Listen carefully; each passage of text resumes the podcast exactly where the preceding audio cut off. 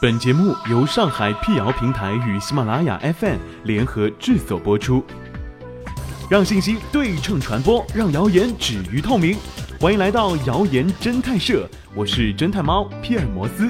当然你也可以叫我皮仔。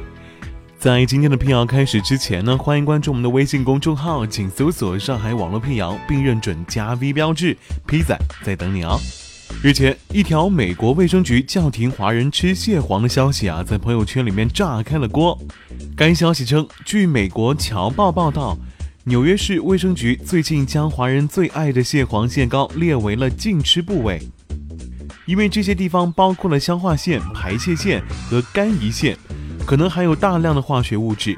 卫生局提醒，烹饪蟹类的汁液不宜做酱汁，更不宜给孩子食用。以免影响幼儿发育，十五岁以上男性和五十岁以上的女性每周至多吃六只，且不可吃蟹黄。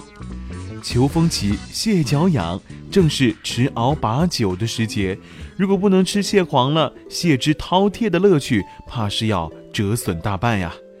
美国《侨报》的报道可靠吗？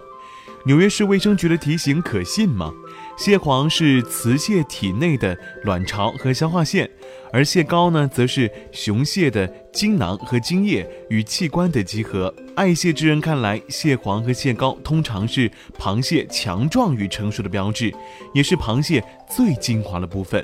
上海市水产行业协会秘书范守林告诉记者，这篇叫停吃蟹黄的报道确实存在，但不是最近发布的。早在二零一五年的六月初，这篇报道就从美国传入中国，在业内引起轩然大波。水产行业的专家、营养学家等纷纷就此事发表意见。比较一致的观点有两个：第一，中国蟹不同于美国蟹；第二，离开剂量谈毒性都是耍流氓。专家指出，水质不达标水域的螃蟹，却有可能出现纽约市卫生局所说的问题。纽约哈德逊河和纽约港水域的工业污染，导致这里的鱼类和蟹类呢可能会含有多种对身体有害的化学物质。因此，纽约市卫生局叫停来自哈德逊河和纽约市周围的上湾河流和水道的野生蟹，这并没有问题。但是，这并不能推论出中国大闸蟹也有问题啊。恰恰相反，中国大闸蟹对水质要求很高，且多为人工养殖，养殖环境相对安全可靠。对于纽约市卫生局关于十五岁以上男性和五十岁以上女性每周至多吃六只蟹的说法，专家认为，这意味着在蟹类受到严重污染的情况之下，大量多次食用，人体才会有可能摄入过多的有害物质，导致身体不适，增加患癌风险。即使采用每周六只的美国标准，对于大多数人来说，也不可能吃掉那么多只大闸蟹啊。当然，通过正规的途径到正规的场所购买的大闸蟹，一般不会存在被严重污染的情况。另外，也有专家指出，从生物学的角度来分析，螃蟹最易受污染的部分，其实并非蟹黄，而是蟹腮、蟹肺、蟹肝等不食用的部位。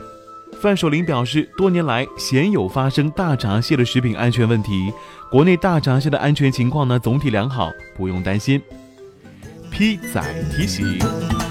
至此大家可以放心大胆的吃大闸蟹了哈。但 P 仔要特别提醒，鸡蛋中的胆固醇含量一般在两百毫克以上，蟹黄比鸡蛋还高，每一百克蟹黄中胆固醇的含量可能高达四百毫克以上。